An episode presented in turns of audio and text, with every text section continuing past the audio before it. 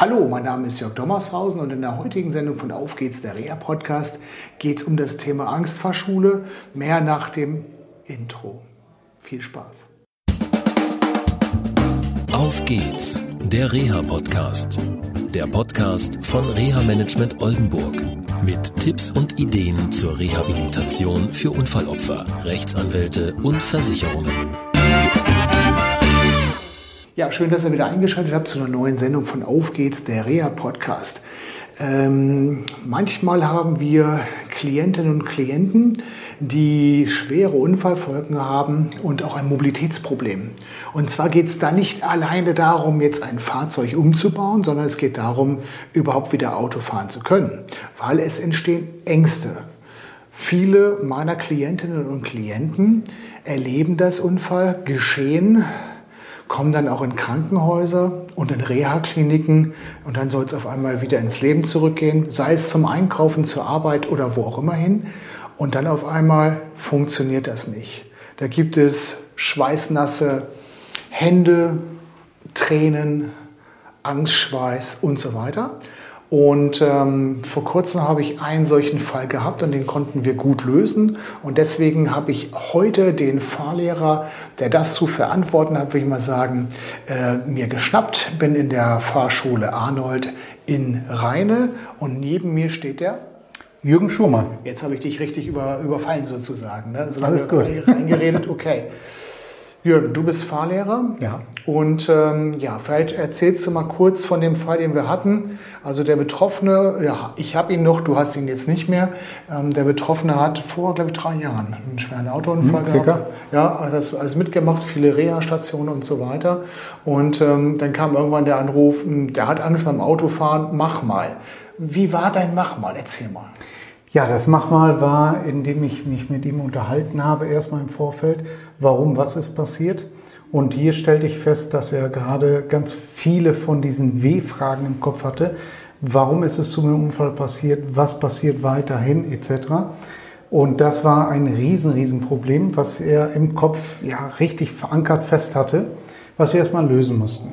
Er war dann ganz überrascht, wie er bei uns in die Fahrschule reinkam. Wir muss ich sagen, auch in dem Fall zufällig gerade alle auch dort waren und uns gleich mit ihm ausführlich unterhalten haben und uns das Auto schon mal angeschaut haben draußen, gleich sofort einen Termin für, da muss ich lügen, ich glaube zwei Tage später einen Termin festgelegt haben und dann habe ich mit ihm den weiteren Ablauf äh, gestartet. Was waren seine ersten Fragen? Wir nennen ihn mal Mr. X.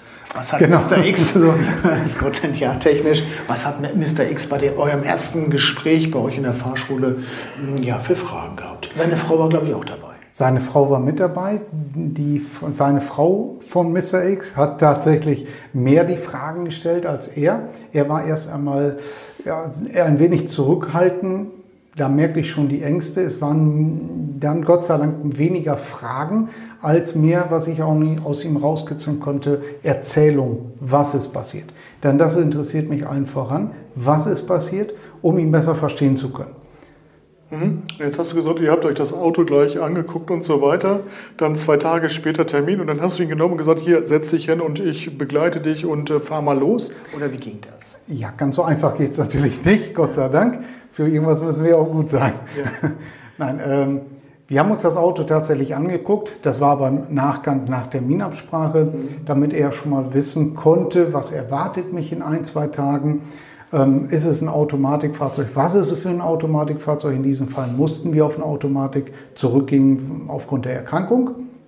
Und als wir dann gestartet haben, habe ich mir ihn äh, mit zum Auto genommen. Wir haben uns das Auto dann nochmal in Ruhe angeguckt. Alles technische etc., aber jetzt nicht so hochtrabend, sondern nur schon mal ein kleines Gefühl, die Angst wegzunehmen. Okay, welche Ängste waren das konkret?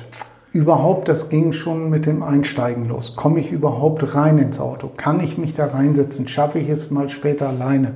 Hier hat er noch eine Gehhilfe dabei gehabt, anfangs. Mhm. Und dann äh, habe ich ihm ja, letztendlich mitgeholfen, ins Auto einzusteigen. Erstmal das Umfeld, Auto, dieses Fahrzeug, was ihm völlig fremd war, kennenzulernen.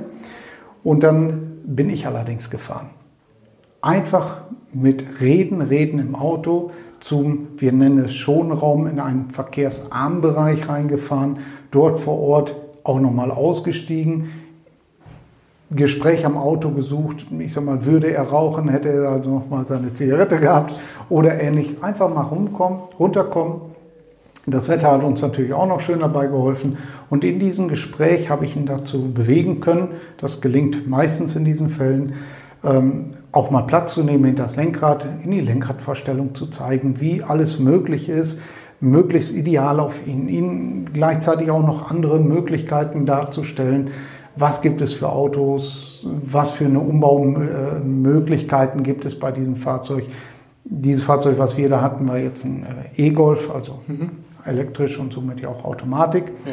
Und jetzt saß er da hinterm Lenkrad. Dann habe ich mich für seine Gewohnheit für später schon mal auf die Beifahrerseite gesetzt, habe ihm dann die Technik ein wenig innen drin erklärt. Mhm so dass er ja, riechen, fühlen, schmecken, kann man sagen, von dem Wagen hatte genau. und sich schon mal wohler fühlte. Und da versuchen wir natürlich immer den Punkt abzupassen. Der passte da auch sehr schön, wo ich gesagt habe, Mensch, guck mal, ein E-Golf, starte mal, den hört man gar nicht. Hast ja vorhin mitgekriegt, ja. wir waren aber so viel am Reden. Ja. Starte mal selber. Und guck mal, hier geht das wie bei jedem Automatik. Mhm.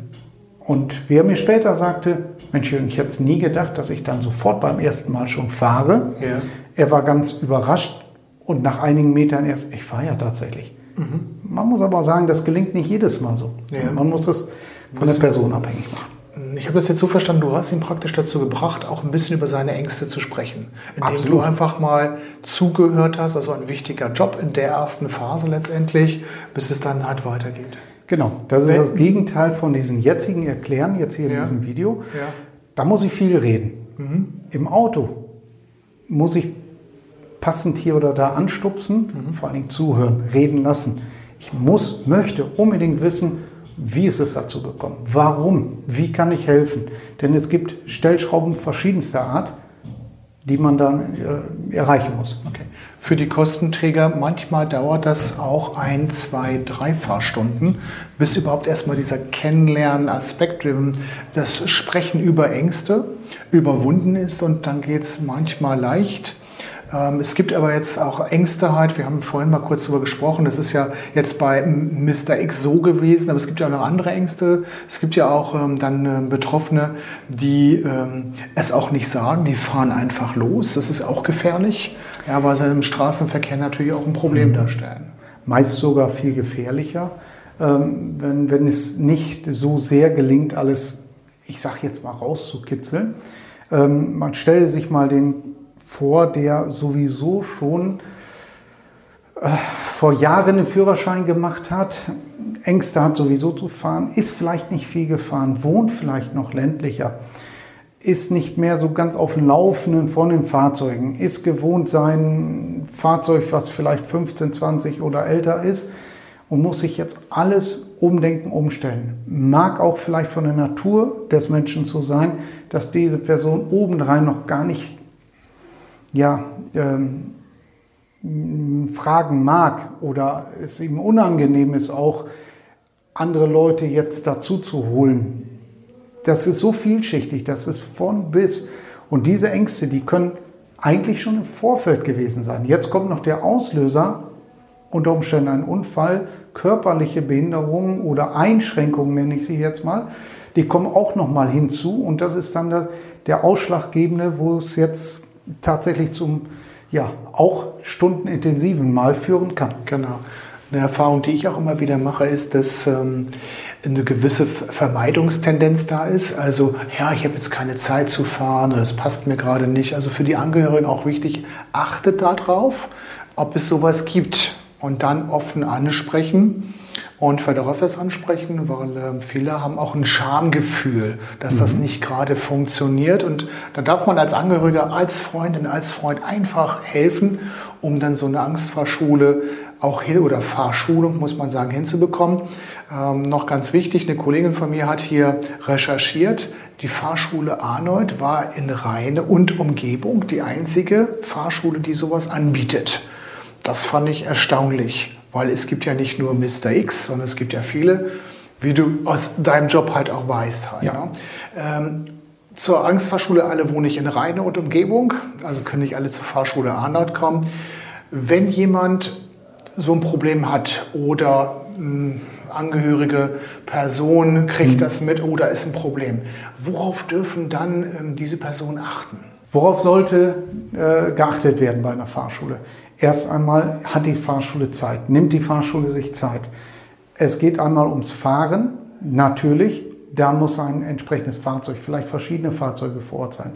Geht es in den Bereich Bus, Lkw, ist natürlich förderlich, wenn diese Fahrschule alles selber hat. So wie wir zum Beispiel haben dort eine Halle, einen äh, Raum, ähm, dazu noch einen Verkehrsübungsplatz, möchte ich jetzt mal ganz klein darstellen nennen. Also eine Fläche, auf der wir erstmal so fahren könnten, bei Großgeräten. Mhm. Bevor es aber zum eigentlichen Fahren, und wir sprechen ja die ganze Zeit vom Fahren geht, ist es auch so, dass dieser Übergang wichtig ist. Vielleicht will der eine oder andere noch nicht oder kann noch nicht fahren. Dort gibt es die Möglichkeit Simulatoren. Wir haben zum Beispiel Pkw- und Lkw-Simulator. Auf die kann man zurückgreifen, sollte man im Einzelfall auch machen. Und davor sogar noch, was ist denn mit Theorie? Nicht jetzt die klassische Version 12, 14 Unterrichtsstunden, darum geht es gar nicht, sondern wenn derjenige sagt, Mensch, ich habe seit Jahren Probleme, Autobahn ist ein Klassiker, kommt immer wieder vor, dass man da bei einer Tasse Kaffee, Tee im Schulungsraum zu zweit sich die Zeit nimmt, und das sollte die Fahrschule dann auch machen, in Ruhe nochmal das Befahren der Autobahn, ob es auf, runter, auf der Autobahn, ein paar Tricks, Kniffe und dadurch in Ruhe da reingeht. Genau. Also für die Kostenträger, das mit dem Ruhe will ich auch noch für die Kostenträger sagen, man braucht auch Geduld. Also wir haben, glaube ich, mit 10 bei Mr. X angefangen, dann haben wir uns nochmal ausgetauscht und dann sind es 15 geworden. Äh, da muss man einfach mal miteinander telefonieren, miteinander sprechen, schneller mhm. eine Kostenzusage zuschicken.